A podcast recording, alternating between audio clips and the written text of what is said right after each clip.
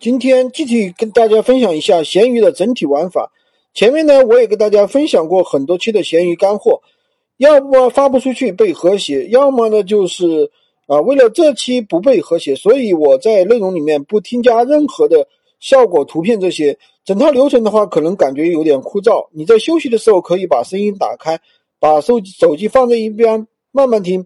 分为四个板块：第一，起号、选品、上架。以及大家在意的售后问题，从零起步，全套运营分享。起号阶段，我建议用女生头像，名字呢不要取得太商业化，账号资料全部写全，尽可能的绑能绑定的尽可能都绑定。其实养号这件事情人云亦云，我给出的建议呢，新手养号起步阶段可以，高手就电商高手可以直接上架产品。其实养号没有什么玄学。只是活跃账号属性能够让系统抓取你的数据，所有的填写资料、浏览标签都是达到这个目的。第二，选品起步，我们要确定自己想要卖的产品。通常我建议大家从抖音热销榜、拼夕夕的特卖专区里面去选择。从热销榜里面选择的是这个平台的信息差和时间差。某音是时代爆发，呃，画像的话和用户。和闲鱼正好吻合，所以这里的宝贝的话，在鱼店里面还会再报一次。选择 PCC 是为了让那些喜欢长期运营稳定的这些小伙伴做一个参考。其实，在某音里面选择的产品，还是需要去 PCC 里面发货的。新手进货的核心是售后由谁来解决，而不是更低的价格。起步阶段建议大家参考价格在二十以内的。产品理论上，消费者在这个区间的价格敏感度不高，更容易建立信任成交。一旦出单，就可以把价格调到七十以内的产品。这个时候，我们去加价百分之二十，理论上低于百分之二十的利润，建议大家就不要去做了。这阶段稳定出单以后，我们就可以去布局第三个阶段，百分之三十到百分之五十的。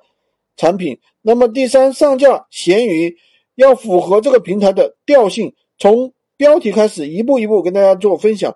首先，标题是三十个字以内，在空一行写你的产品的文案，标题的前十一个字一定是关键词的组合。如果新手可以复制拼夕夕上面的标题，然后呢去调整前面十一个字的顺序。文案部分空一行再写，文案风格的话。一定不要和标题连成一片，一定是为了这个系统更好的抓取这个关键词。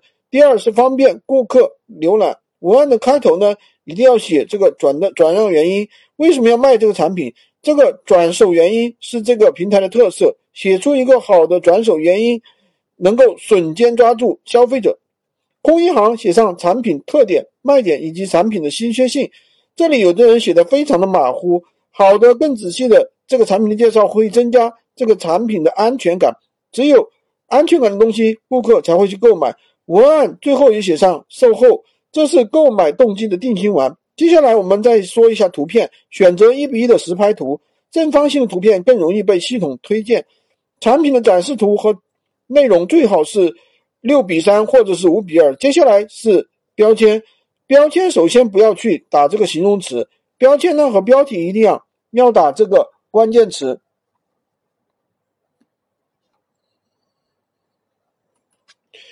从而分配更精准的流量。最后呢，是这个发布地，好的发布地一定是竞争小、需求大。如果说大家不会使用这个软件，记住一下这个顺口溜：北上广深杭五个城市。这样发布完之后，就是一个合格的产品上架了。关于售后，如果说鱼店客户咨询我们的产品，我们可以复制鱼店客户的问题。然后到拼夕夕问拼夕夕的客服，然后呢，拼夕夕这边客服回答我们的问题，我们再把这个答案复制过去，连贴给我们的这个鱼店客服客户，这样就做好了。客户下单以后，我们再复制客户的地址到拼夕夕下单。